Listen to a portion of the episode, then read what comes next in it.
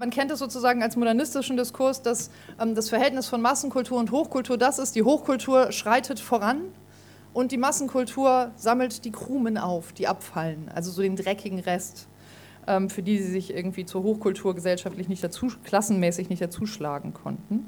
Ähm, das aber hat sich, und das ist halt eine der Ausgangsthesen, durch den Zweiten Weltkrieg radikal verändert weil umgekehrt nun die Massenkultur nicht mehr Abfallprodukt der Hochkultur war, sondern die Kunst den Anschluss verloren hatte. Also weder bei der Produktivkräfteerweiterung dabei gewesen war, noch bei der Herstellung von Massenkultur. Und so man nach dem Zweiten Weltkrieg erstmal die Situation hatte, in Europa natürlich noch krasser als in den USA, dass der Kunst die Produktionsmittel fehlten, um sozusagen die Gegenwärtigkeit zu erreichen was man in den ganzen Diskussionen in so der direkten Nachkriegszeit sehen kann, die eben ja davon handeln, so wie kriegen wir die Moderne zurück, wie kann man die Avantgarde wieder anfangen, die 20 Jahre vergangen war und ja nicht zuletzt vom Nationalsozialismus auch zielgerichtet ausradiert wurde.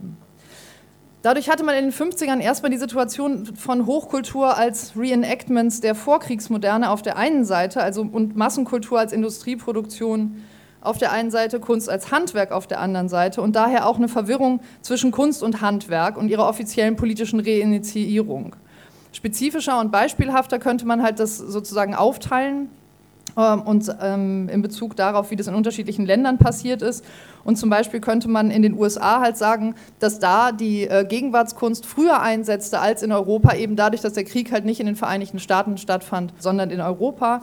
Und dass da halt eigentlich schon in den 30er Jahren mit der WPA, mit der Works Progress Administration, die eingesetzt wurde im Zusammenhang mit dem New Deal, eine Form von Gegenwartskunst entstanden war. Und zwar deswegen, weil es in dieser WPA ein Programm für Künstler gab. Also das war halt sozusagen das einzige Mal, dass es sowas wie einen Sozialstaat in den USA gab, der halt auch für Künstler funktionierte, weil man sich staatlich als Künstler anerkennen lassen konnte, also einfach beweisen musste, dass man arbeitet als Künstler und dann Geld bekam, also eine Grundsicherung bekam. Und das maß sich nicht daran, ob man ein guter Künstler war oder Künstlerin oder ein interessanter oder nicht, sondern einfach nur die Faktizität dessen, so zu arbeiten. Und das macht natürlich aus Künstlern eine wesentlich gegenwärtigere Praxis. Also so dadurch verstehen sich Künstlerinnen als Arbeiter, als Produzentinnen, als Angestellte, als eine Allgemeinheit. Also das führt irgendwie zu einer Möglichkeit von Solidarisierung miteinander, was man zum Beispiel heute irgendwie als Kunststudium ja nicht mehr kennt, wo man als dauerndes Alleinstellungsmerkmal verhandelt wird. Und so könnte man halt sagen, dass es in den USA bereits so seit den 30ern so eine erste Entwicklung hin zu einer Idee von Gegenwartskunst gab, eben dadurch, dass die Produzenten zu Gegenwartsproduzenten gemacht wurden und damit auch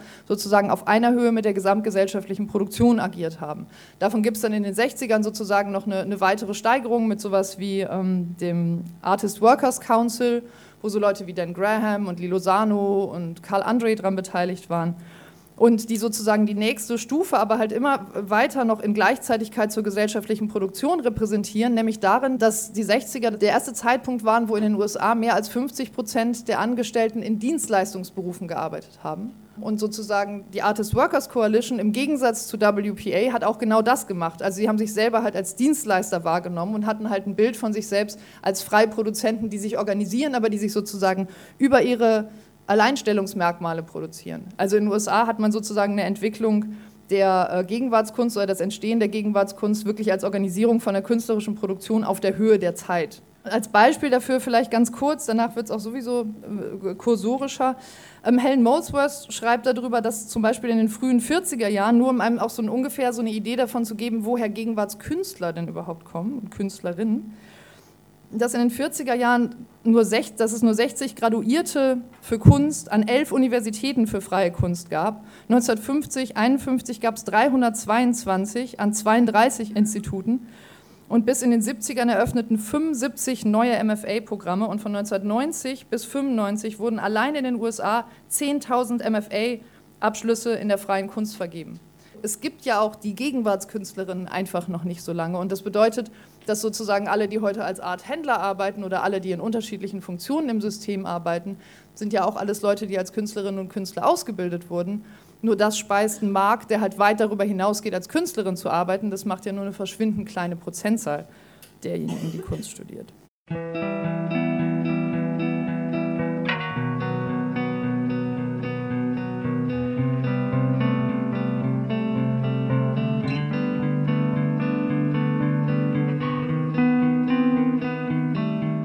Großbritannien zum Beispiel kann man die Entstehung der Gegenwartskunst festmachen an so einem Datum wie irgendwie 1947, also wirklich direkt nach dem Krieg, wo in London das 1947, 1948 das ICA gegründet wurde, das Institute of Contemporary Art, wo genau diese Diskussion geführt wurde, wo die Gründerin, äh, die, die Gründerin muss man in dem Fall nicht sagen, die Gründer eben genau das wollten, die Vorkriegsmoderne zurückholen, den Surrealismus zurückholen, die Art Brüt aus Frankreich rüberholen und an die Moderne anschließen, die durch den Krieg unterbrochen wurde, während solche Leute wie Richard Hamilton, Eduardo Paolozzi, diejenigen, die dann sozusagen als Independent Group bekannt wurden, wurden, sich dagegen gestellt haben und gesagt haben, naja, was ihr wollt, ist eigentlich nur eine Renationalisierung von Kunst. Wir sind gegen eine Nationalisierung von Kunst.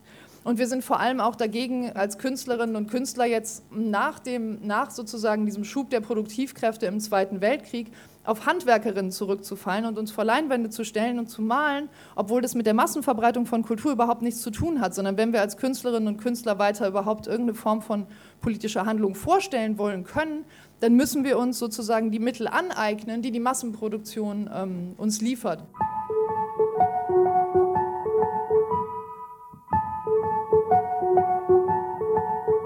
Was ist das Verhältnis von Kunst und Massenkultur? Es ist eben kein getrenntes, es ist nicht eins von der Hochkultur, die vorreitet, die sozusagen eine avantgardistische Position hat, wie man das halt aus modernistischen Diskussionen kennt, sondern eben das zu sagen, okay, wir müssen von der Massenkultur aus denken, auch alleine um eine Bildsprache zu finden, die lesbar ist und die anders lesbar ist, als nur in der Form von Musealisierung und Selbstkonservierung. Und genau das bricht an und da kann man jetzt, das wird die Antideutschen im Raum freuen, sagen, dass ähm, die BRD da mal wieder einen der schlechtesten Wege am Start hatte.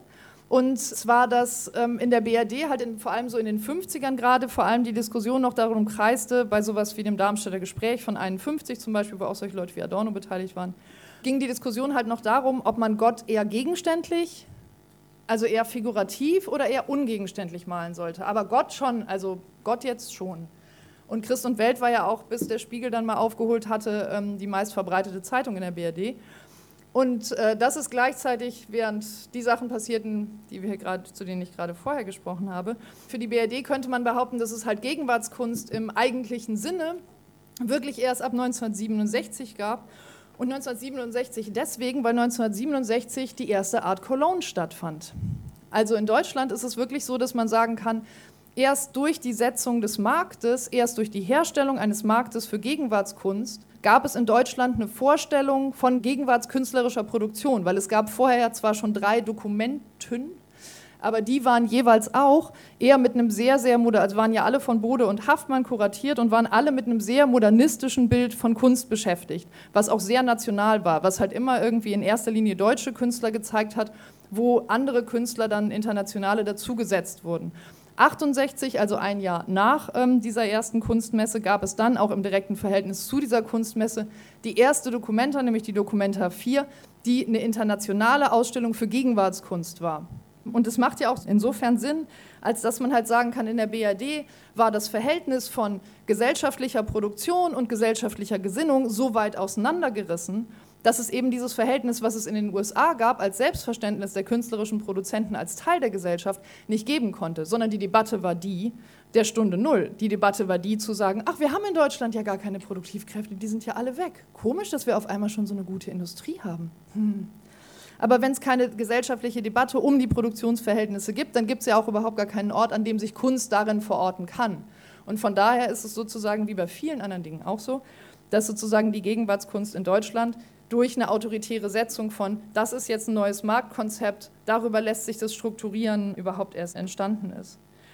Was wichtig ist und was all diesen Beispielen gemeinsam ist, dass es in allen Fällen nicht mehr um die ebenfalls in der Moderne ja oder auch dann bei so jemandem wie Adorno noch hochdiskutierte Frage geht, was gute Kunst ist. Also es geht nicht um bürgerliche Qualitätsmerkmale der Hochkultur per se, die letztlich beiseite gedrängt wurden durch die Frage von der Anwendbarkeit auf die Gegenwart, also von der Identifikation als gegenwärtige Produktion. Und das sieht man ja auch bei solchen Leuten wie Hamilton oder eben genau bei, bei den angesprochenen Produzentinnen oder auch bei WPA, wo Philipp Gasten für irgendwie Getreideausstellungen so riesengroße Wandmalereien gemacht hat. Und da geht es halt um die Gegenwärtigkeit. Die Frage ist nicht, is it high art, sondern die Frage ist, ist es eine künstlerische Produktion, die als gegenwärtige Produktion erkennbar ist.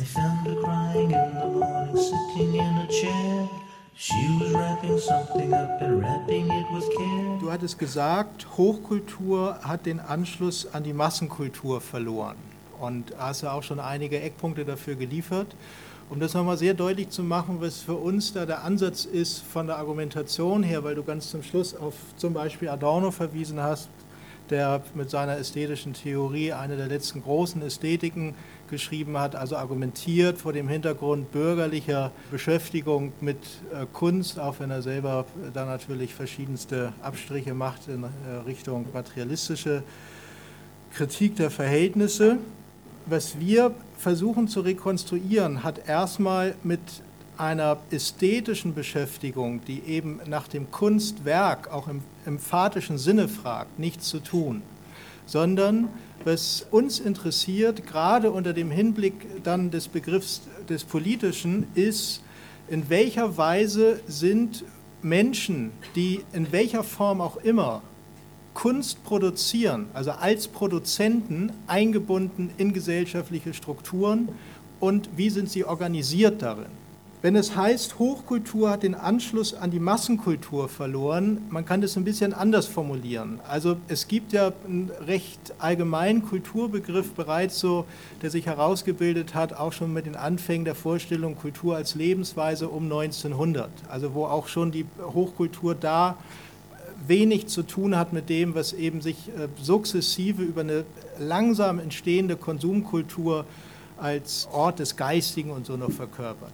Wenn wir von Massenkultur reden, reden wir bereits von einem völlig veränderten Kulturbegriff, auch dahingehend, dass wir, und es ist klar, es muss einfach nur mal gesagt werden, seit Erfindung der Fotografie und vor allen Dingen seit Erfindung des Films einen gänzlich anderen Umgang, auch von den Produktionsverhältnissen her, haben mit eben der Relation von Masse und Kultur.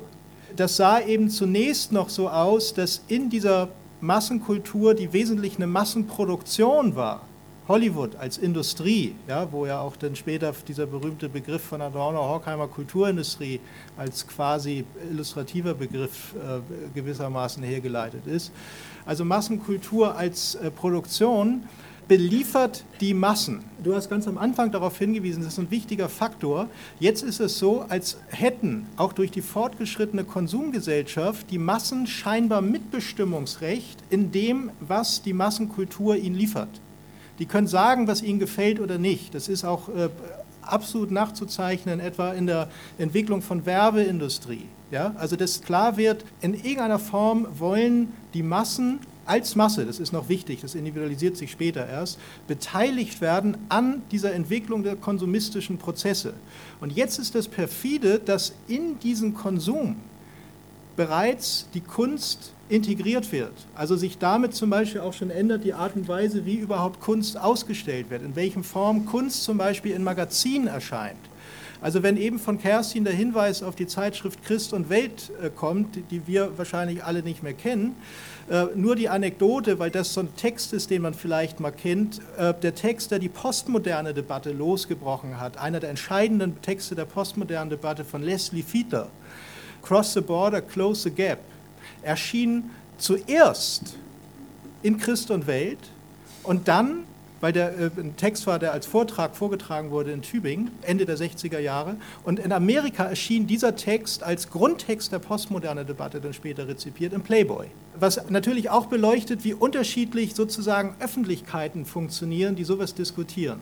Wenn wir jetzt angeschnitten haben, hier konnte man eben schon so ein paar Bilder von Pollock sehen. Ja, das sind äh, alles künstlerische Entwicklungen, wir kommen ja gleich noch drauf, mhm. die etwa im Live-Magazin breit diskutiert werden. Das sind nicht äh, mehr äh, Prozesse, die so in, in irgendeinem Seitenbereich stattfinden. Also das gehört mit rein in diese These, dass die Hochkultur den Anschluss an die Massenkultur verloren hat, nämlich immer dann, wenn sie es nicht schafft, sich in irgendeiner Weise in die Massenkultur zu integrieren. Und die gezeigten Beispiele, sowohl was äh, USA angeht mit der WPA, als auch eben äh, die Anfänge der äh, britischen Pop Art oder überhaupt Pop Art in, in Großbritannien, äh, zeigen das eben sehr schön auch im Verhältnis zu dem, wie es mhm. Äh, in der Bundesrepublik funktioniert hat. Das heißt, auch das ja eine These, und da bin ich dann gleich fertig, Erweiterung der kulturellen Produktionsmittel impliziert beides, nämlich nicht einfach nur, dass jetzt im Feld der künstlerischen Produktion, und das ist ja eben wie gesagt auch immer für die Produzentin wichtig, im Feld der künstlerischen Produktion sich neue Produktionstechniken kulturelle Produktionstechniken bemerkbar machen, Filmkunst, Fotografie, die Etablierung davon, zum Beispiel Verbreitung von Katalogen und all sowas. Ja? Also das, das gehört ja mit zu Erweiterung künstlerischer Debatten, die möglich sind. Äh, dass man sowas abdrucken kann in halbwegs akzeptabler Qualität, in Magazinen, in, in Zeitschriften, dass erste äh, Filmberichte kommen, Fernsehberichte dann. Das ist alles äh, mitentscheidend für diese Integration Kunstdebatten in äh, Massenkultur. Erweiterung der kulturellen Produktionsmittel heißt insofern, das greift bereits zurück auf beides, nämlich eine Erweiterung des Kulturverständnisses. Ab den 50er Jahren, nur ein Stichwort für diejenigen, die das, äh, denen das aus welchen Gründen auch immer Studium oder so geläufig ist, haben wir die Entstehung der Cultural Studies. Also genau diejenigen, die, die das proklamieren, was tatsächlich alltagspraktisch passiert, nämlich ein erweiterter Kulturbegriff. Kultur ist nicht mehr das Geistige, was irgendwie angerufen wird, sondern Kultur ist a whole way of life. Also so war die berühmte Definition von äh, Raymond Williams 1957, glaube ich, übernommen von T.S. Eliot. Zum anderen natürlich überhaupt auch eine Erweiterung der Produktionsmittel an sich. Also genau die Affluent Society, die Überflussgesellschaft, die Konsumgesellschaft, die in den USA bereits in den 20er, 30er Jahren durch den New Deal eine recht hohe Entwicklungsstufe hatte, kommt in Europa in der Nachkriegszeit an, in einem zunächst ja eben auch enormen Fortschritt von Alltagstechniken auf allen Ebenen. Also relativ banal, aber das gehört dazu, von angefangen von äh, Haushaltsgeräten, Waschmaschinen und dergleichen über eben Fernsehgeräte und so weiter. Und das hat aber Rückkopplung genau mit dem, was in der Kunst passiert. Also nur ein Beispiel, die Independent Group mit ihrer Ausstellung, für das dieses Bild Just What Is It That Makes Today's Homes So Different so appealing. Was die da ausgestellt haben, waren ja eben Produkte der Massenkultur, zum Beispiel eine Musicbox. Das ist signifikant für Hintergrundfolie, auf der dann in je unterschiedlicher Weise diskutiert wird, was Kunst zur Gegenwartskunst qualifiziert. Also das heißt, wenn man, wenn man eine Kunstdebatte hat, wie das in der Bundesrepublik war, die erstmal primär zum Problem macht, wie stellt man Gott dar und nicht zum Problem macht, wie sieht eine Lebensweise aus nach dem Krieg. Ja, diese Ausstellung, für die dieses Plakat von Hamilton war, hieß This is Tomorrow, das ist morgen und nicht das war gestern oder das ist heute. Das war vorgestern, vorm Nationalsozialismus. Genau. Das ändert vollständig etwas in der Perspektive, wenn jetzt in irgendeiner Weise reklamiert wird, dass die Kunst so etwas haben muss wie einen Gegenwartsbezug, mhm. beziehungsweise verändert das überhaupt schon den Begriff der Gegenwart, der in diese Debatten eingeführt wird.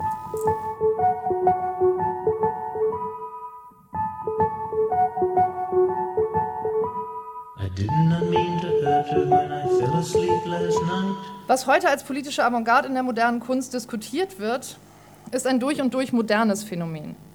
Ein politischer Tumult in der Kunst, der darauf basiert, dass die Kunst ein von der allgemeinen Produktion ausgenommenes Segment der Kultur war. Was ich damit meine, ist halt sowas wie zum Beispiel Dada oder alles, was im Westeuropa als Avantgarde durchging, sei das Expressionismus, sei das Dada, das sind ja alles zwar hochpolitische ähm, Revolutionsversuche, aber es sind alles Revolutionsversuche in der Kunst. Sei das Höch, sei das Gross, sei das Schwitters, alle sagen nicht, dass sie Kunst destruieren wollen, sondern sie wollen die Kunst erweitern, sie wollen die Welt merzen. Sie wollen auf jeden Fall die Kunst als die außergewöhnliche Produktionsstätte nehmen, als die solche Leute wie Adorno oder Marcuse auch beschreiben.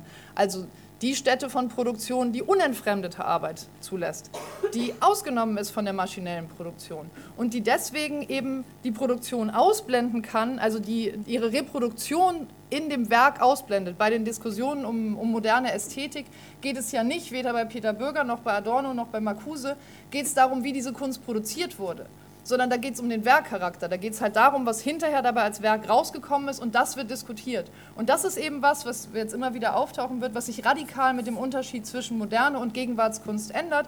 Denn in der Gegenwartskunst ist, wie das produziert ist und wie sich die Künstlerinnen und Künstler reproduzieren, immer ganz entscheidender Teil der Produktion. Und zwar nicht als freie Wahl, also nicht so als gewähltes Themengebiet, ich mache jetzt mal was zur Reproduktion.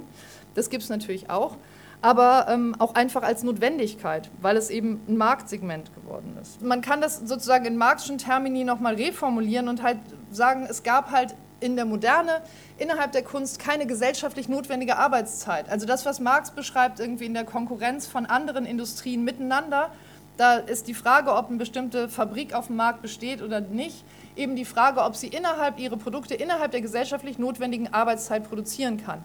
Das ist für moderne Künstler, für Leute wie Cézanne oder andere hat es überhaupt gar nichts mit deren Praxis zu tun. Wenn man heute ein Künstler ist, der innerhalb der Gegenwartskunst als Segment produziert, dann ist es schon wichtig, dass man zu den Messen was produziert und für die Ausstellungen was produziert. Und da gibt es eine Arbeitsteilung und da kommen wir nachher nochmal drauf zurück. Aber da hat sich das halt grundlegend verändert. Und Ausnahmen sind jetzt innerhalb dieser Moderne eben nicht ähm, die Avantgarden, also wie gesagt, weder Schwitters noch Gross, höchstens Brecht, sondern eben diejenigen, die eine künstlerische Produktion herstellen und die Kunstproduktion auflösen wollten. Also die Produktivisten im revolutionären Russland, vor allem in Zeiten des Kriegskommunismus zwischen 1917 und 1921. Und das sind jetzt einfach so unterschiedliche, ein bisschen wahllose Bilder aus einer Ausstellung. Das ist zum Beispiel, das lässt sich immer so ganz nett als Beispiel nehmen, das ist Wladimir Tatlin, den man sonst meistens vom Monument zu Ehren der Dritten Internationale kennt, der sich, genau wie ähm, Rutschenko und andere auch, 1918 zum Ziel gesetzt hat, zehn Dinge des Alltags zu rekonstruieren. Also die Kunstproduktion aufzuhören, aufzuhören zu malen oder aufzuhören skulptural, skulptural zu arbeiten, wirklich als Werkbegriff, sondern zu sagen, wenn wir alle Arbeitskraft revolutionieren wollen innerhalb der sozialistischen Gesellschaft, wenn es keine Klassen mehr geben soll, dann muss, die, muss es die Kunst ebenso betreffen. Dann muss die Kunst aufgelöst werden in eine allgemeine künstlerische Produktion und dann muss es so sein, dass sozusagen das Künstlerische der Produktion in jedem Moment der gesellschaftlichen Produktion sein kann und dass jeder und jede an dieser Produktion teilhaben kann. Und was er halt gemacht hat, ist irgendwie ein Wintermantel, ein Ofen, Messer, Schere, Trinkgefäß, Teller, eine Hose, ein Hemd. Also er hat sozusagen einmal, was sind die Grunddinge, die man braucht. Und davon gibt es halt sozusagen ganz, ganz viele Serien, wenn man sich den Produktivismus oder halt auch sowas wie den Proletkult anguckt. Und das sind aber sozusagen die einzigen, die innerhalb der Moderne versucht haben, wirklich Kunst in Politik zu überführen, also zu sagen, wie können wir uns sozusagen zur Moderne in Anbetracht ihrer Produktionsmittel verhalten, in Anbetracht ihrer gesamtgesellschaftlichen Stellung als Luxusgenre, das es ja letztendlich ist, oder als das Adorno und äh, Marcuse es ja auch beschreiben. Also in gewisser Weise war die Moderne innerhalb der kapitalistischen Gesellschaft sozusagen der glückliche Moment des wahren Fetischismus in der Kunst, wie Adorno es auch schon beschreibt, denn in der Moderne erschien Kunst als die Ware, also die eine echte Ware, denn sie war das, was alle anderen Waren nur vortäuschten. Sie war wirklich individuell produziert, einzigartig und eine Erscheinung. Und das ist ja sozusagen genau das, als das Marx den, äh, den Warenfetischismus beschreibt, dass die seriell produzierten, am Fließband produzierten Waren erscheinen, als wenn sie erscheinen, ein Einzelobjekt, von keiner Hand gemacht auftauchend. Und genau das ist ja aber das, was die Rolle modernistischer Ästhetik im Positiven für sich akklamiert. Also genau das ist der Erscheinungscharakter, den Adorno in Bezug auf die Kunst in der ästhetischen Theorie diskutiert. Doch das Verhältnis von Gegenwartskunst als Industrie und Moderne als Epoche ließ sich und lässt sich, eben weil es zwei Ebenen sind, nicht streng voneinander trennen. Ein Beispiel wäre zum Beispiel die Gruppe Spur. Das ist äh, diejenige situationistische Gruppe, die eben in Deutschland agiert hat, genauer in München agiert hat, die eben versucht haben, ganz im Gegensatz zu den ersten Beispielen, die wir gezeigt haben, ne, so wie die Independent Group zum Beispiel. Spur hat halt noch versucht, innerhalb dieses modernistischen Werkkanons zu arbeiten und die Malerei zu behalten. Und zwar als, auch als Authentifizierungsmittel, aber sie hat sie versucht zu werfen gegen die Gesellschaft und hat Schweine zum Unipräsidenten gewählt und Talks angekündigt, bei denen einfach nur zusammengeschnittene Schnipsel von berühmten Kunsthistorikern präsentiert wurden. Also sie haben sozusagen die Malerei als modernistische behalten, aber auf der anderen Seite eine Agitprop-Strategie angefangen, die sich eben innerhalb des entstehenden Kulturmarktes von München einsortiert hat und sich genau dazu versucht hat, politisch zu verhalten. Überhaupt kann man Situationismus da immer, finde ich zumindest als interessanten Zwischenschritt, ähm, diskutieren, nämlich als konsequenten Modernismus, der die Kunst zu Recht hasst, weil er sieht, wie in ihr die Industrie aufsteigt, ohne jedoch beim Situationismus daraus die Konsequenz zu ziehen, wie zum Beispiel im Fall des Films, also bei Sissou, Modernismus und Gegenwart gegeneinander auszuspielen, sondern bei den Situationisten ist es dann ja sozusagen so ausgegangen, dass die Kunst dafür verächtlich wird, dass in ihr die Industrie aufsteigt und dann halt alle künstlerischen Gruppen aus der situationistischen Internationale rausgeschmissen wurden. Und wiederum, BRD als nationaler Raum, in dem ganz bewusst die durch den Nationalsozialismus von der gesellschaftlichen Entwicklung abgekoppelten Modernisten der Produktivkräfte eben verhinderte, dass die Künstler einen Schritt aus der Moderne in die Gegenwartskunst machen konnte, denn die Ungleichzeitigkeit zwischen Produktion und Gesellschaft verhinderte dies bis in die 60er. Und es gab an der TH in Aachen dieses Festival der neuen Kunst, wo das berühmte Beuys-Bild herkommt, wo er das Kreuz hält und auf der Stirn blutet. Das ist sozusagen kein Gegenargument dagegen zu sagen, mit der Art Cologne beginnt die Gegenwartskunst in Deutschland, einfach deswegen, weil das sozusagen Einzelevents sind, die nicht als nationale kulturelle Produktion wahrgenommen werden oder im Verhältnis zu der diskutiert werden, sondern als importiertes Einzelspektakel diskutiert werden oder ja auch im Fall der TH Aachen genauso abgewehrt und angekreidet als Vaterlandsverräter und was man sonst noch so an nationalsozialistischem Vokabular auf Tasche hatte.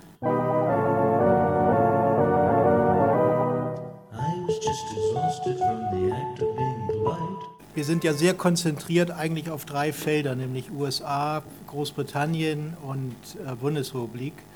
Wäre natürlich immer noch mal nebenbei zu fragen, wenn man eh schon so eurozentriert oder westlich zentriert bleibt, wie ist es in Frankreich gelaufen, Italien gelaufen und so weiter, was äh, wir nicht aussparen, weil das unsere These irritieren würde. Frankreich zum Beispiel, kannst du vielleicht zwei Sätze zu sagen, oder, oder ich sage den Einsatz und du machst den zweiten als Ergänzung, ist äh, das, was sich in der äh, Zeit nach dem Zweiten Weltkrieg an Kunst wie überhaupt Kulturbewegung formiert noch wesentlich geprägt gewesen von den Auseinandersetzungen während der Nazi-Besetzung und Zweiten Weltkrieg selber. Also das heißt, es ist sozusagen eine Entwicklung, die auch sehr intellektualisiert ist zum Beispiel. Also das kennen wir aus Frankreich, das ist Simone de Beauvoir, Sartre, Camus.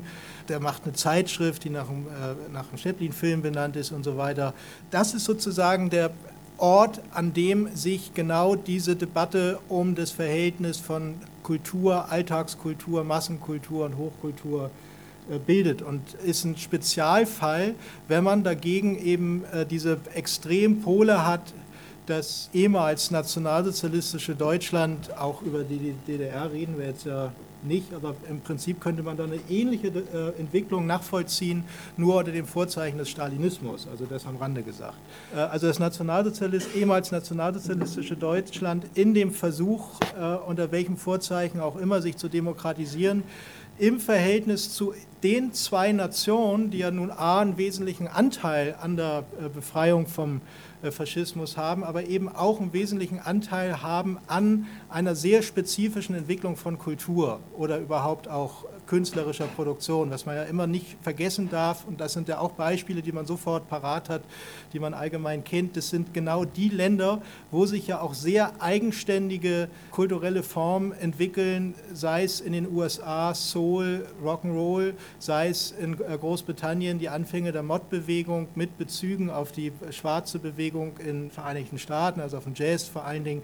Also das heißt, da kann man auf der Basis der Massenkultur zurückgreifen auf Entwicklung, die diesen hochkulturellen Begriff der Modernität aufgreifen können, ohne sich aber legitimieren zu müssen gegenüber der Hochkultur.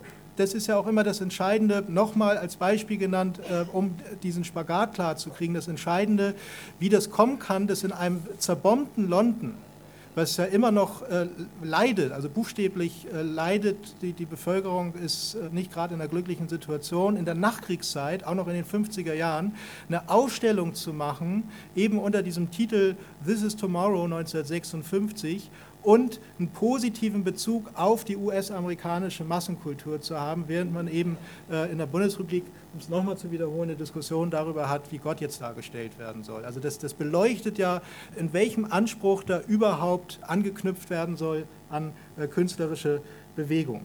Man könnte jetzt diese ganze Entwicklung, du hast Beuys ja auch schon angesprochen, eigentlich bis in die 70er, 80er Jahre nachvollziehen, genau an den BRD-Künstlern, die verantwortlich sind, ja auch für ein Bild von bundesdeutscher Gegenwartskunst, in der Regel ja alles Männer, also Beuys, äh, äh, Imdorf. Eigentlich etwas, was in irgendeiner Weise doch immer noch versucht anzuknüpfen an einer Idee von Kunst als etwas Geistigem, als etwas, was irgendwie isoliert werden kann in dieser äh, Werkeinheit. Das heißt, auch anzuknüpfen an einer Vorstellung von Modernität, die hängen geblieben ist an dieser eigentlich ja sehr produktiven Vorstellung, die man eine Realität hatte, nämlich in der klassischen Phase der Moderne, dass die künstlerische Produktion eine nicht entfremdete Praxis ist. das repräsentiert ja eigentlich bis heute von der Ideologie her jede Form künstlerisch-kultureller Praxis. Also das kennt man ja vielleicht selbst so aus seinem eigenen kleinen kulturellen Alltag immer wenn man anfängt, irgendwas mit Kunst zu machen, dann ist das was, wo man sich so scheinbar entziehen kann. Und das hat sich aber eben ideologisch verselbstständigt, dass es so ist. Und das, wie gesagt, hatte mal eine Realität in der Moderne tatsächlich, weil das eben eigentlich als allgemeines Produktionsdokument nicht wichtig war. Es war eigentlich sozusagen für die Entwicklung des Kapitalismus als Produktionsweise erstmal nicht wichtig, wenn man irgendwie Dada-Gedichte auf irgendeiner äh, Bühne in, in Zürich oder wo auch immer rezitiert hat. Aber das ist eben entscheidend, wie diese Ideologie sich verfestigt, das ist der Punkt, auf den ich hinaus will. Ein Thema, was du die ganze Zeit immer schon ansprichst, aber was ja, äh, wenn wir dann schließlich auf die Frage des Politischen kommen, sehr wichtig ist, nämlich, dass gerade in der Bundesrepublik, und das heißt nicht nur die Art und Weise, wie in der Bundesrepublik Kunst gemacht wird, sondern auch, wie in der Bundesrepublik internationale Kunst ausgestellt wird, immer im Vordergrund steht eine Strategie der Nationalisierung. Also das heißt, alle diese ästhetischen Vorstellungen, diese künstlerischen Vorstellungen konzentrieren sich scheinbar in letzter Instanz immer auf die Idee der Nation, bis hin auch vielleicht zum kritischen Umgang damit.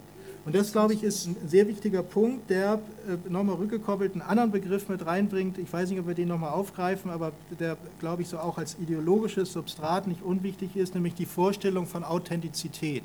Also, dass man nämlich in der künstlerischen Produktion irgendwas machen würde, was echt ist, was wahrhaftig ist, was irgendeinen Anspruch hat von Glaubwürdigkeit und Unhintergehbarkeit auch in der Erfahrung, die man dabei macht. Und das verändert sich natürlich radikal, wenn man äh, gleichzeitig Produktionsbedingungen vorfindet, und zwar in sehr sachlicher Weise, also angefangen bei der einfachen Frage, wie zahlt man als Künstler seine Krankenkasse, wenn der gesellschaftliche Raum nicht mehr vorhanden ist, solche Vorstellungen von authentischer Produktion aufrechtzuerhalten. Jetzt ist aber das Interessante, dass die Massenkultur, die Popkultur, genau solche Formen übernehmen kann auf dem Level neuer Produktionsverhältnisse.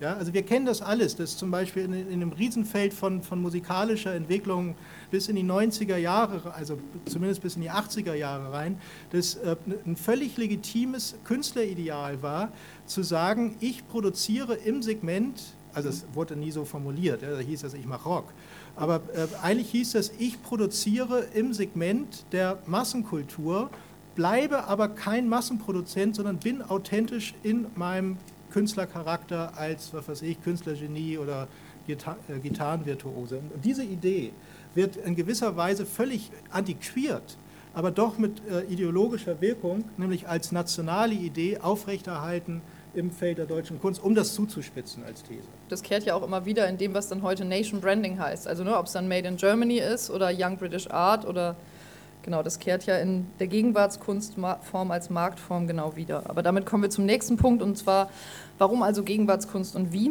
Der Verkauf von Kunst ist ja nichts Neues, ebenso wenig wie die arbeitsteilige Produktion in der Kunst. Also egal, ob man sich jetzt Raphael oder Da Vinci oder irgendwen anguckt, die haben ja alle in Workshops produziert. Was jedoch neu ist, ist die Professionalisierung dieser Bereiche als Ausbildungs- und Produktionsfelder. Und das hatte ich ja eben schon mal mit diesem Helen Molesworth-Zitat so ein bisschen angesprochen die Professionalisierung eben des Produktionszweiges Gegenwartskunst, auch im Gegensatz zur Kultivierung und Konservierung der Moderne, über die Adorno ja gerade äh, über die Adorno gerade gesprochen hat. Adorno. Hey. Entschuldigung. okay. Auch Teddy zu mir Teddy. sagen über die Teddy eben redete. So ein ganz, ganz lapidares Beispiel wäre der Unterschied, ob man jetzt irgendwie in eine Biennale geht oder in ein Kunstmuseum geht, macht sich ja auch zum Teil einfach daran fest, wenn man jetzt mit den Leuten äh, spricht, die da schlecht bezahlt als Aufsichten sind. Wenn man äh, in ein Museum geht, dann sind da Angestellte, wenn man die irgendwie fragt, wenn man da ein Bild zu einem Bild zu nahe kommt, dann sagen die bitte nicht nah ans Bild gehen, aber wenn man die sagen einem dann nicht irgendwie, was das ist oder warum man das jetzt nicht machen soll. Wenn man auf der Biennale steht und an der Arbeit zu nah rankommt und dann gesagt wird, also das ist ganz, das ist politisch total wichtig, dass Sie da jetzt nicht so nah rangehen, weil das ist ein politisches Werk, das jetzt hier ist und das jetzt in seiner Eigenheit politisch hier stehen muss. Ich habe hier auch noch mal einen Text dazu. Und das ist ja eben genau diese Professionalisierung des gesamten Genres, das auf der einen Seite museal konserviert wird Und da halt die Klassenteilung komplett aufrechterhalten wird von, es gibt den Kurator, der weiß, was der hängt. Und in Biennalen ist so, ist, dass sozusagen die Leute, die da die Aufsichten sind, das sind alles Künstlerinnen und Künstler, die sozusagen in die Ideologie dessen, wo sie da irgendwie 3,50 Euro bekommen, um sich daneben zu stellen, mit eingeführt werden und sozusagen zum Teil des Gesamtspektakels erkoren werden oder sich natürlich dann auch gerne selbst damit identifizieren, um eben Teil dieses Gesamtspektakels Gegenwartskunst zu sein. Das führt aber dazu, dass heute sich die Marxischen Kategorien oder diejenigen der ökonomischen Kritik der Gegenwart allgemeiner, also nicht nur klassische Marx-Texte, sondern ebenso Texte eben von Maurizio Laterato oder Paolo Virno, im Gegensatz zur Moderne mehr als nur metaphorisch auf den Bereich der Kunst übertragen lassen können. Also dass man sozusagen Gegenwartskunst wirklich als ökonomisches diskutieren kann, was man in Bezug auf die Moderne, in Bezug auf die Produktionsstrategien der Moderne und auch die Künstlerinnenexistenzen nicht machen kann und was Leute ja heute sehr produktiv machen, wie zum Beispiel Marina Wischmidt, die zu dem Thema arbeitet. Die moderne Kunst war eben die eine Ware, also das Kleinod, während die Gegenwartskunst eben ein Heer von Waren ist, von Editionen und von Kurswechseln, die man dann irgendwie bei Verkäufen ja beobachten kann. Explizit wird es halt in der Intensivierung der Arbeitsteilung, auf die ich ja jetzt schon mehrfach indirekt eingegangen bin, und damit halt der Herstellung von gesellschaftlich notwendiger Arbeitszeit in der Kunst. Also es gibt eine formelle und reelle Subsumption des Bereiches Kunst und das Kapital. Und was ich damit meine, ist zum Beispiel ein Gegenwartskünstler, der als Gegenwartskünstler bekannt ist. Das sind alles Künstler, die arbeiten mit einem Heer von Assistenten und diese Heer von Assistenten sind eben Angestellte. Also es gibt dieses hübsche kleine Büchlein von Dietrich Dietrichsen, das heißt der Mehrwert in der Kunst. Das diskutiert eben unter anderem das, eben diese Frage zu sagen, naja, aber im Endeffekt ist es jetzt heute so, Gegenwartskunst wird produziert als ökonomischer Faktor. Da gibt es Leute, die sind angestellt, die arbeiten innerhalb gesellschaftlich notwendiger Arbeitszeit, werden bezahlt nach einem bestimmten Measure und die Werke werden letztendlich eben innerhalb von mehrwertschaffender Produktion produziert. Was für Cézanne oder ähnliches nicht galt, das Zeug war nichts wert, als es produziert hat, es ist erst erst was wert geworden, als der Typ gestorben ist und es nicht nachproduzieren konnte und es dadurch Kleinode werden.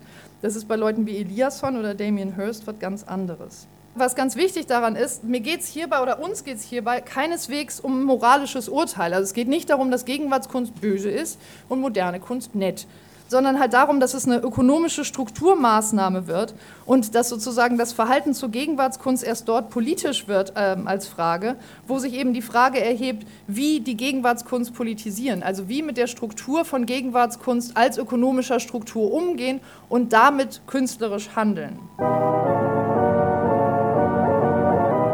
Yes, I was just exhausted Natürlich kann man auch wenn im 18. oder frühen 19. Jahrhundert Kunst produziert wurde, davon reden, dass es unterschiedliche Menschen gibt, die in irgendeiner Form, seitdem Künstler, äh, Künstlerinnen ihre Farbe nicht mehr selber mischen, auch an der künstlerischen Arbeit beteiligt sind, wenn sie Leinwände bespannen, wenn sie eben Farben herstellen. Äh, irgendwelche Räume ausstaffieren mit oder so.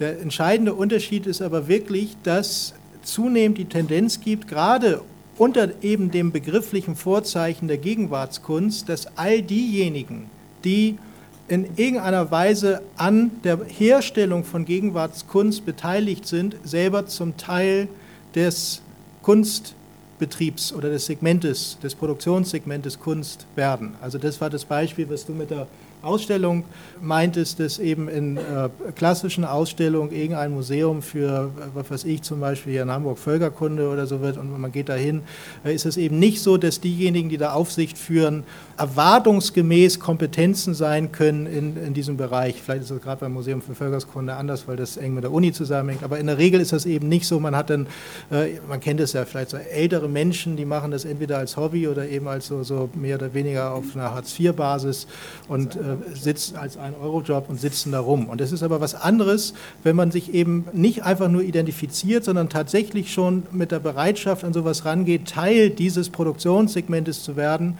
als äh, wie auch immer Kunststudierende, Kulturhistoriker äh, da eben auf sich zu führen. Und das ist entscheidend insofern, als dass man dann eben beobachten kann, dass es natürlich einen ganz anderen Effekt hat, wenn in diesem Kontext Arbeiten auftauchen, die, und das wäre dann eben ja zu diskutieren, den Anspruch haben, politische Arbeiten zu sein.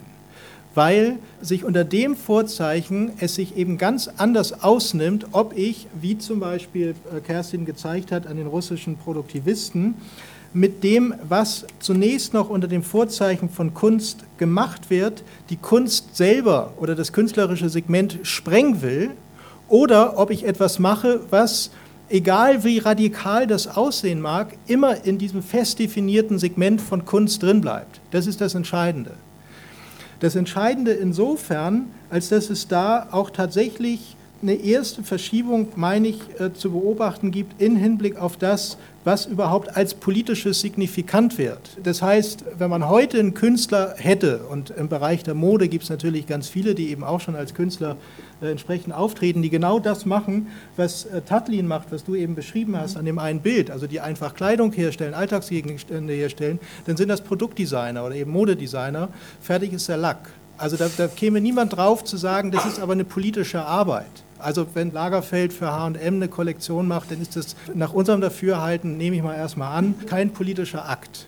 Dass sowas aber unter bestimmten Bedingungen politisch überhaupt wahrgenommen wird, und zwar eben nicht unter so einem emphatischen Begriff von Politik, sondern eigentlich ja eben unter so einem revolutionären Begriff von Politik, der selber mit einer Transformation von Gesellschaft zu tun hat, das muss man ja als Fußnote natürlich immer dazu sagen, dass die Situation ohnehin in, in Russland zu dem Zeitpunkt, Anfänge der Sowjetunion, eine revolutionäre war, die ganze Gesellschaft betroffen hat in der Umwälzung, dann verändert sich hier insofern was im Begriff der Politik, als dass es eine Verschiebung von Form zu Inhalt gibt. Also das, was äh, nur um es grob zu zeichnen, jemand wie die Produktivisten wie Tatlin macht, ist etwas, das auf der Ebene äh, des Materials im Hinblick auf seine Form stattfindet. Wenn ich aber äh, eben die Situation, die du als Beispiel genommen hast, nochmal wiedergegeben habe, ich bin in einem Museum und ich setze mich auf eine äh, Arbeit rauf, weil ich einfach denke, die ist A, scheiße und B, äh, meine Beine sind müde und äh, ich muss mal sitzen. Und dann kommt eine Person, die nicht einfach sagt, das ist aber verboten, sondern anfängt zu erklären, bevor sie sagt, warum das verboten ist, versucht zu erklären, was diese Arbeit ausmacht, und zwar eben nicht als künstlerische Arbeit, sondern als politische Arbeit innerhalb der Kunst dann ist das eine Verschiebung, die eben nichts mehr damit zu tun hat, dass es hier um sozusagen einen ästhetischen Formbildungsprozess geht, sondern um eine ganz reine inhaltliche Bestimmung. Also das heißt, die hat ja auch nicht darüber reflektiert, in welcher Form du, was weiß ich, unreglementierte Erfahrungen machst, wenn du da jetzt aufstehst, sondern da ging es einfach darum, in etwas verklausulierter Sprache zu sagen, das ist eine Arbeit für das arme, gebeutelte Volk in Palästina. Das kann man leicht benennen ändert aber eben nichts daran, dass das sozusagen eigentlich der Kunst in Hinblick auf eine Radikalisierung der Kunst völlig äußerlich bleibt, und zwar gerade deshalb, weil es innerhalb des Segmentes der Kunst bleibt. Das äh, ändert sozusagen weder was äh, im, im, politischen Bereich noch im äh, künstlerischen Segment. Und es bleibt vor allem dadurch, dass es eben im Kunstbereich politisch sein will, verhält es sich dadurch, dass es eben nicht die Gegenwartskunst als Reproduktionszusammenhang sieht, konkret unsolidarisch politisch weil es sich desolidarisiert damit, dass es sich als Kunst stilisiert. Das ist genau der Punkt, bei dem auch noch zu berücksichtigen ist, dass dieses künstlerische Segment eben bereits gebildet ist unter Bedingung einer Durchkapitalisierung von Kunst. Also unter den Bedingungen, wo es natürlich längst einen Kunstmarkt gibt, ist ohnehin klar, aber eben auch ein, der in seiner auch repräsentativen Struktur marktförmig ist. Ja, also deswegen auch der Hinweis nochmal auf die äh, Art Colonne, die nur um das aufzuklären, weil immer das Plakat gezeigt wurde, die zu dem Zeitpunkt noch nicht so hieß, sondern Kunstmarkt Köln mhm. hieß. Das heißt, dass äh, von daher gesehen auf der einen Seite die vermeintlich politische Kunst und auf der anderen Seite der böse Kunstmarkt, der dann in irgendeiner Weise das Politische kaputt macht oder korrumpiert oder wie auch immer, überhaupt kein Gegensatz ist, sondern das, was derzeit in welcher Form auch immer innerhalb des Kunstsektors als politisches stattfindet, kann nur stattfinden, weil es diesen Markt gibt. Aber eben nicht als den bösen Markt, wo Leute für ganz viel Geld irgendwie Kunst hin und her schachern, sondern einfach als Produktions- Ordnung, unter deren Bedingungen heute äh, Kunst funktioniert. Das hebelt natürlich auch nochmal das Argument aus, äh, das kommt ja mit dazu, dass es hier quasi um moralische Urteile geht. Ja, also äh, was ja auch nochmal mit zu dieser Verschiebung im, im politischen Begriff gehört, vom Form zum Inhalt, dass alles, was politisch angesprochen wird, auf einer Plausibilitätsebene ist, die in, in letzter Instanz immer an was Moralisches appelliert. Also auch ihr seid ja nicht einfach weggetragen worden oder äh, wird ja auch nicht irgendwie. Haben uns auch nicht dran gekettet. Ja das äh, hebelt ja auch nochmal den Vorwurf des Verrats aus. Ja? Also, äh, dass sozusagen diejenigen, die äh, sich auf den Markt einlassen, in irgendeiner Weise äh, die Kunst verraten würden oder das Politische in der Kunst verraten würden. Das ist mag sein, dass das moralisch so ist, wenn man halt äh, moralische Maßstäbe hat, die in, in solchen Formen von Reichtumsverteilung aufgehen. Aber das hat mit der Struktur sowohl der Marktfunktion, der, der kapitalistischen, wie eben auch letztendlich der ästhetischen in der Kunst äh, nichts zu tun. Das kann man scheiße finden und so, das ist, aber bleibt sozusagen der, der Verschiebung dessen, was da äh, real begrifflich äh, in den gesellschaftlichen Verhältnissen von eben Gegenwartskunst und Politik passiert, außen vor. Und das berührt aber eben nochmal die Grundsatzfrage, was tun wir mit der Gegenwartskunst. Mit der Gegenwartskunst. Genau, also was tun wir mit der Gegenwartskunst? Wie also dem politisch begegnen, dass man als Produzentin im Bereich der Kunst unterschiedsloser, aber individualisierter Teil des Kapitalsegments Gegenwartskunst geworden ist. Die gute Nachricht, die Gegenwartskunst bricht die Barriere der Solidarisierung zwischen unterschiedlichen Arbeiterinnen innerhalb des Feldes. Also Kapitalisierung ist gleichzeitig eine, eine, faktische Politisierung der Kunst, nämlich dadurch, dass die Kunst zu einem gesellschaftlich zurechenbaren Produktionssegment wurde, also es eine allgemeine gesellschaftliche Zurechnungsfähigkeit gibt. Nicht wie bei der Moderne, die sozusagen außerhalb ähm, der gesamtgesellschaftlichen Produktion agiert. Also das, was wir jetzt im letzten Teil versucht haben zu skizzieren, eben zu sagen, es gibt gesellschaftlich notwendige Arbeitszeit, es gibt formelle und reelle Subsumption innerhalb der Kunst, führt halt dazu, dass Kunst ein Teil einer gesamtgesellschaftlichen kapitalistischen Produktion ist und dadurch eben in dem Hinblick auf diese Produktionsmittel und im Hinblick darauf, wie Kunst produziert wird und wie sich äh, Menschen darin reproduzieren, es eine Möglichkeit zu einer gesellschaftlichen Solidarisierung von der Kunst ausgehend gibt, die über die Kunst selbst hinausreicht. Ein Beispiel davon wäre Wage, eine Gruppe in New York, die äh, heißt Working Artists and the Greater Society, äh, Working Artists and the Greater Economy, Entschuldigung. Und es ist eben Zusammenschluss von Künstlerinnen, Kuratoren, Arthändlern, Leute, die in unterschiedlichen Bereichen der Kunst arbeiten und die sich eben dadurch zusammengeschlossen haben, dass sie gesagt haben, wir wollen, dass Kunstarbeit Lohnarbeit wird. Wir wollen nicht länger Ausstellungen machen, in denen irgendwie unsere Belohnung dafür, dass wir eine Ausstellung machen, kulturelle Distinktion ist, vielleicht noch ein Katalog, aber eigentlich keine Kohle, weil die Frage, wie Künstlerinnen und Künstler, die Museumsausstellungen in der Gegenwartskunst machen, sich eigentlich finanzieren, ist ja nicht beantwortet damit, dass die äh, Museen einem Geld geben dafür, dass man da arbeitet, sondern damit, dass man hoffentlich noch einen Markt hat, der einen gleichzeitig irgendwie finanziert. Und wenn man das nicht hat, braucht man einen Job an der Uni. Und genau davon, von dem... Ähm, und genau davon, von diesem Problem oder der Frage, wie man sich darin solidarisieren kann und sozusagen erzwingen kann, dass es eine Bezahlung innerhalb der Kunst gibt, handelt Wage. Haben eine fette Internetseite, sind viele Sachen drauf, Texte und Filmchen. Also da gibt es eine sehr, sehr breite Dokumentation zu, die auch sehr sinnvoll ist, sich anzugucken, eben zu dieser Diskussion, wie kann man streiken in der Kunst? Weil eigentlich ist es ja wie so ein Scherz. Irgendwie, wenn Künstler streiken, was passiert dann? Nichts sozusagen der Art Strike, der, äh, der Streik in der Kunst wäre ja heute nicht in erster Linie der Streik der Künstler, sondern der Streik in der Kunst heute wären, wenn Olafur Eliassons 50 Mitarbeiter und die 20 Leute, die bei Neuger Riemschneider im Arthandling arbeiten, dass die eben streiken, also die Kunstproduzentinnen im engeren Sinne, nicht diejenigen, deren enigmatische Persönlichkeit dafür steht, Künstlerinnen und Künstler zu sein. Das ist ganz wundervoll, wenn die mitmachen oder eben immer nur besser, wenn sie mitmachen.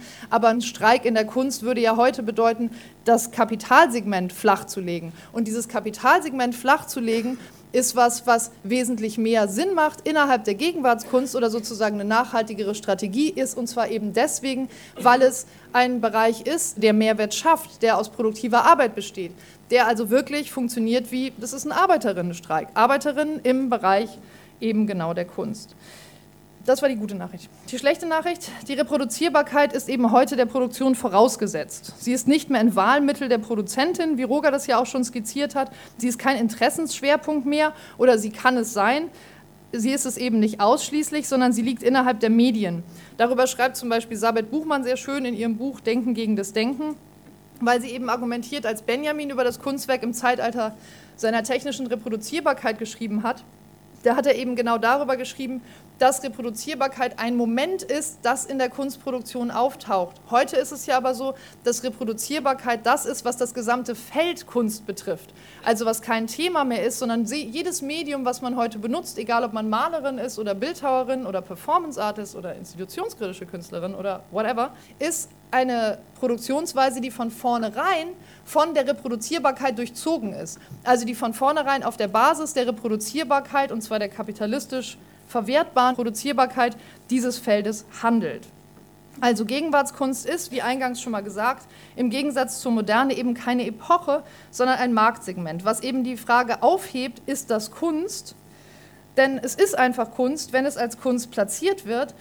Umgekehrt wäre halt die Frage, ähm, ist es keine Kunst, wenn es außerhalb dessen passiert? Also weil ne, das Beispiel eben war halt eins von der Berlin Biennale, die gerade läuft. Und wenn man sie nicht gesehen hat, kann ich nur empfehlen, es dabei zu belassen. Es sei denn, man möchte gerne völkischen Nationalismus in Kunstform sehen, dann ist man da sehr gut aufgehoben.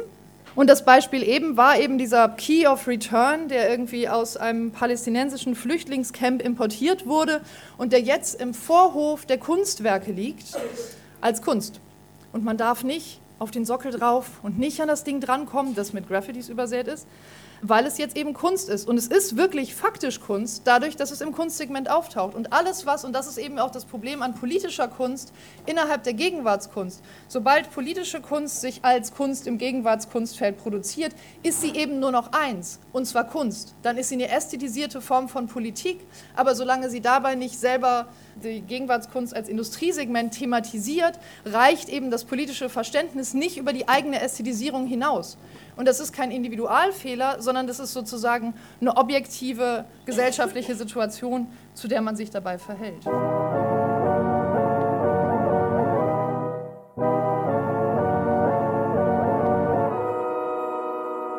Zwei Bemerkungen nochmal der Reproduktionsbegriff, der tatsächlich ja sehr entscheidend ist. Das hatten wir ja auch am Anfang gesagt, wenn wir hier äh, Dinge an die Wand werfen, dann ist das auch schon eine Form von Reproduktion. Was dahinter steckt und was auch in diesem Aufsatz von Benjamin von 1936, das Kunstwerk im Zeitalter seiner technischen Reproduzierbarkeit, verhandelt wird, ist, äh, wie Benjamin das schreibt, Reproduktion in der Kunst hat das immer schon gegeben. Das ist nicht der springende Punkt.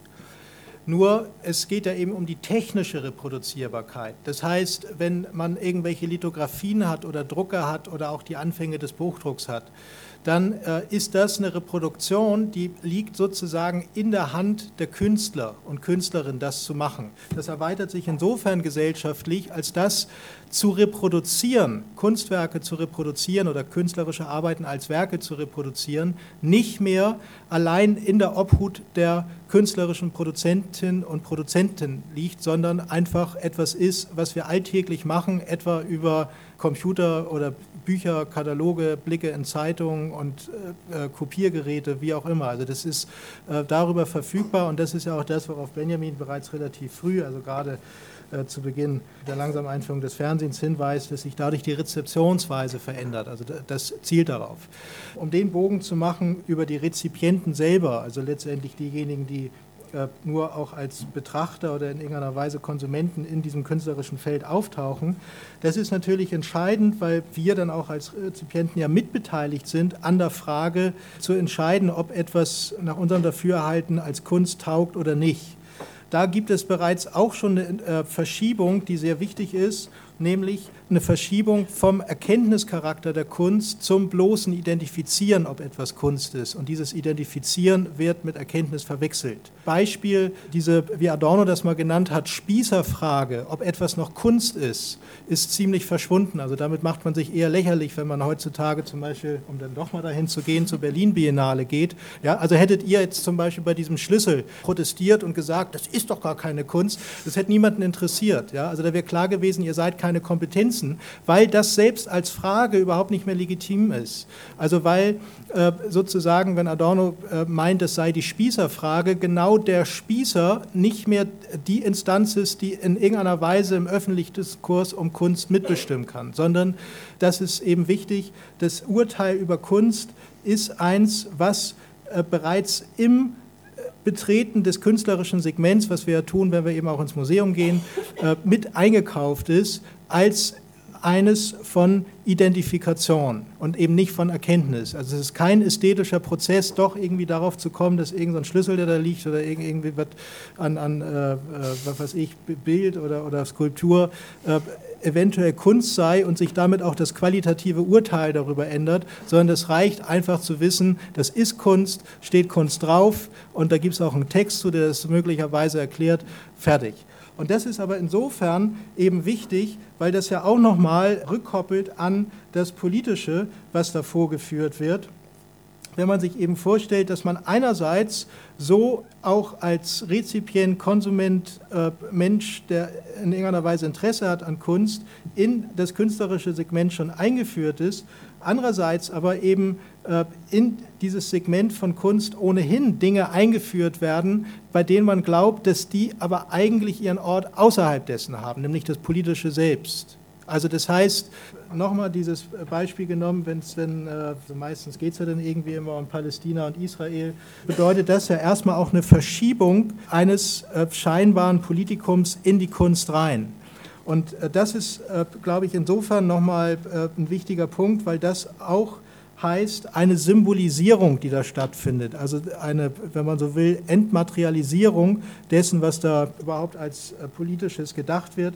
Eine Symbolisierung, die nicht mehr als gesellschaftliches Problem verhandelt wird, Deswegen äh, genügt das auch einfach, Palästina zu sagen oder was auch immer zu sagen, also irgendein ein, äh, Unfug zu sagen und, und, und darauf zu vertrauen, dass der eben auch schon identifiziert ist als etwas, was zu tun hat mit Politik, egal was man davon hält, weil es eben von, um das Neudeutsch zu sagen, seinem performativen Gehalt bereits stattfindet innerhalb des äh, künstlerischen Segments und nicht etwas ist, was real rekurriert auf reale politische Bewegung, die das auch als politisches äh, ernstzunehmend verhandeln. Die Frage ist also nicht, geht die Gegenwartskunst zu Ende?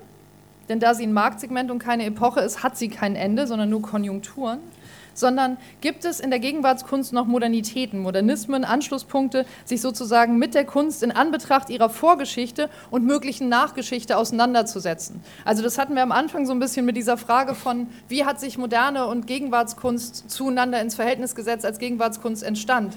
Das ist eben kein Prozess von das eine löst das andere ab, Punkt, sondern moderne, und das hatten wir ja auch in Bezug auf die Museen immer jetzt schon so ein bisschen drin, die moderne reproduziert sich innerhalb der Gegenwartskunst, wird dadurch natürlich absurderweise selbst zum Marktsegment, aber sie gibt es gleichzeitig als Moment von Handlungsweisen oder als, äh, als Versuch, sich mit Medien auseinanderzusetzen, als Diskussion darum, was eine künstlerische Praxis ist in unterschiedlichen Formen, ja immer wieder. Und eben dieser Verschiebungsmoment von, was ist Gegenwartskunst als Industrie auf der einen Seite und was sind mögliche ähm, Zitatformen und ähm, Aggressionsformen, die man von der Moderne darin aufberufen kann, ist eben was, was, was uns sozusagen interessiert in der Frage, wie sich politisch verhalten in der Kunst. Also die Suche nach der Moderne ist in dem Sinne halt keine Suche nach einem Stil, sondern in gewisser Weise die nach einem Realismus in der Kunst. Politische Kunst in der Gegenwartskunst hingegen, und das hatten wir jetzt ja mit dieser Berlin-Biennale immer mal wieder als Beispiel, da kann man eigentlich wirklich, egal welche Berlin-Biennale nehmen oder auch immer gerne die letzten irgendwie fünf Dokumenten, ist halt ein Genre. Also Verweigerungsstrategien werden darin unmittelbar rein künstlerisch, wo sie im Segment Kunst öffentlich auftreten, ohne dabei Gegenwartskunst als ihren Produktionskontext mit zu thematisieren. Das gilt auch für politische Kunst als Selbstmarginalisierung vom authentischen Dasein, also von dem berühmten, ich habe da gar nichts mit zu tun, ich habe nichts mit dem Markt zu tun, bei mir ist das ganz anders, ich produziere doch nur. Das ist eine Nische, die als Nische im Kunstkontext problemlos identifiziert und eingekauft werden kann. Und auch das ist dann moralisch gar nicht böse, sondern das ist der Weg, in dem Kapital in jedem gesellschaftlichen Bereich handelt. Kapital handelt von Akkumulation, also handelt von stetiger Erweiterung seiner Reproduktionsmittel. Und das ist eben im Bereich Gegenwartskunst nicht irgendwie anders als im Bereich Campingausrüstung.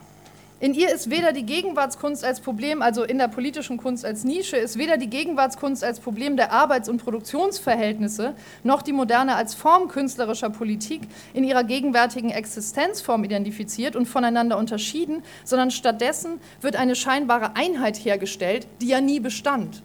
Deswegen hatten wir am Anfang auch unter anderem über die Produktivisten geredet. Die Produktivisten haben ja versucht, sozusagen eine Einheit zwischen künstlerischem und politischem Handeln dadurch herzustellen, dass sie die Kunst eben auflösen in eine allgemeine Produktion. Aber abgesehen davon gibt es auch in der Praxis ja nie eine Einheit von Politik und Kunst. Das ist aber genau das, was einem sowas wie die Berlin Biennale oder was einem politische Kunst als Nische vormacht, dass sie endlich die perfekte Einheit von Kunst und Politik gefunden hat und dass Kunst eigentlich die bessere Politik ist.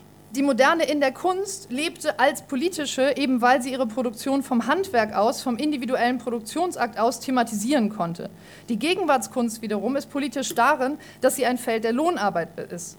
Das hat in der Gegenwart einen zweiseitigen Grund. Einmal die Kapitalisierung der Kunst, in deren Verlauf sich diese historisch in allen Bereichen der intellektuellen Arbeit ausgedehnt hat. Also man kennt das als diese schöne Figur, the artist as researcher, the artist as scientist, politician, aber es ist halt nie the artist as Stahlarbeiter sondern es ist halt immer intellektuelle Arbeit. Also was damit passiert, ist halt nur irgendwie eine romantisierte Form davon, die modernistische Trennung von intellektueller und körperlicher Arbeit in der Kunst aufrechtzuerhalten, aber dass halt dieses intellektuelle Segment immer weiter erweitert wird innerhalb der Kunst. Was aber weiterhin nicht die Gegenwartskunst als industrielles Feld thematisiert. Zum anderen die administrative Ordnung des Politischen in der Gegenwart, die dem sehr entgegenkommt, weil seit dem Wegfall des Systemgegensatzes die Frage ja nicht mehr ist eine Systemfrage, sondern eine Verwaltungsfrage. Also wie können wir Griechenland loswerden? Wie können wir Europa hinkriegen? Und das ist ja keine Systemfrage. Und beides ist damit eigentlich streng von seiner eigenen Reproduktion geschieden. Also das Politische wird nicht befragt darauf, inwiefern der Staat der ideelle Gesamtkapitalist ist. Und die Kunst wird eben nicht darauf befragt, inwiefern sie ein Teil kapitalistischer Reproduktion ist, sondern es wird ein politisches Bild vorgestellt. Beides ist damit streng von seiner Reproduktion geschieden, also von der körperlichen Arbeit abgesetzt und reibungslos ineinander eingeschoben, um engagierte Oberflächen zu bieten, deren Struktur vollständig innerhalb des Marktsegments Kunst verhangen bleibt. Der Übergang aus der Moderne als einer Epoche künstlerischer Produktion zur Gegenwartskunst als Herstellung einer allgemeinen Produktionsordnung in der Kunst lief eben im herrschenden Kunstdiskurs als fließende Erweiterung. Es wurde an der modernen Idee der Kunst als reiner, authentischer Gestaltung festgehalten. Das ist ja auch was, was sozusagen auch wieder irgendwie in dieser, in dieser Berlinale ähm, und genauso aber in der kommenden Dokumenta ja festgehalten wird. Also es gibt die Kunst als reinen, authentischen Ort, aber gleichzeitig erweitern sich ihre Medien- und Produktionsgebiete mit deren zunehmender Ähnlichkeit zu anderen Bereichen kultureller Produktion. Das bedeutet nicht, dass alles, was im Feld der Gegenwartskunst auftritt, politisch nichts ist oder künstlerisch nichts ist, sondern es bedeutet lediglich, dass dort, wo die Frage gestellt wird, ob die Gegenwartskunst politisch sei, dies nur ausgehend von ihrer Rolle im Produktionssegment Kunst geschehen kann und eben nicht als künstlerische Frage. Denn Gegenwartskunst ist eine Marktbezeichnung, kein inhaltliches Merkmal. Die Frage, ob die jeweilige Kunst politisch ist, lässt sich also so streng genommen nur als modernistische stellen, da wo man sich mit der Kunst als Form, als Material, als Medium auseinandersetzen will. Und es ist eben diese Unterscheidung, also die Ungleichzeitigkeit in der Kunst, von der wir argumentieren würden, dass es sie halt zu betonen gelte. Die gesellschaftliche Identifikation der Gegenwartskunst gibt sozusagen den Rahmen gesellschaftlicher Organisierung, also die Perspektive der Arbeitskämpfe, und der in ihr subsistierenden Modernismus ermöglicht eine Diskussion um Politisches in der Kunst als Frage von Inhalt, von Materialität, von Medium. Andersherum, die immer gerade bei politisch sich gerierender Kunst auftretenden Ausbruchsfantasien ist Kunst, spielt nämlich dieses Authentische gegen die Reproduktionsverantwortung aus und ist damit eine Verweigerungshaltung in der Kunst, die letztlich politisch nicht mehr als eine Desolidarisierung ist. Dazu hatten wir Beispiele, die ich jetzt so ein bisschen gekappt habe, weil wir so unfassbar über der Zeit sind. Das ist eine Ausstellung, die Alice Kreischer gerade hat, und zwar in der Galerie KOW in Berlin. Ähm, auch das nochmal zur moralischen Frage.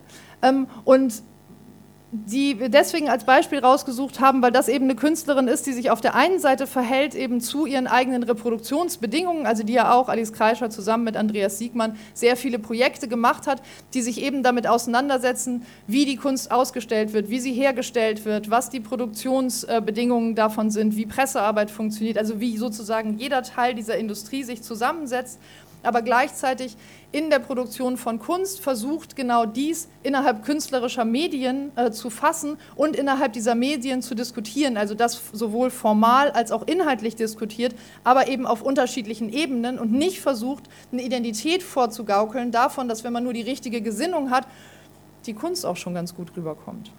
Das zweite Beispiel, was wir anspielen wollten, ist ein Film von 2001 von Bernadette Corp, der Gruppe Bernadette Corporation, den sie damals zusammen mit Stefan Dillemuth und dem Unsichtbaren Komitee, das ja inzwischen um einiges berühmter ist als damals, äh, gemacht haben. Und der heißt Get Rid of Yourself. Den kann man sich auf Vimeo angucken. Und zum Abschluss meinerseits nicht die ständig scheinbare bessere Identität, endlich Kunst und Politik zu versöhnen, ist es, um die es geht. Diese Versöhnung ist notwendig, eine reaktionäre. Moderne sollte nicht ausgeschlossen werden, um die Kunst nicht zu verlieren. Gegenwartskunst sollte nicht ausgeschlossen werden, um die Gegenwart nicht zu verlieren.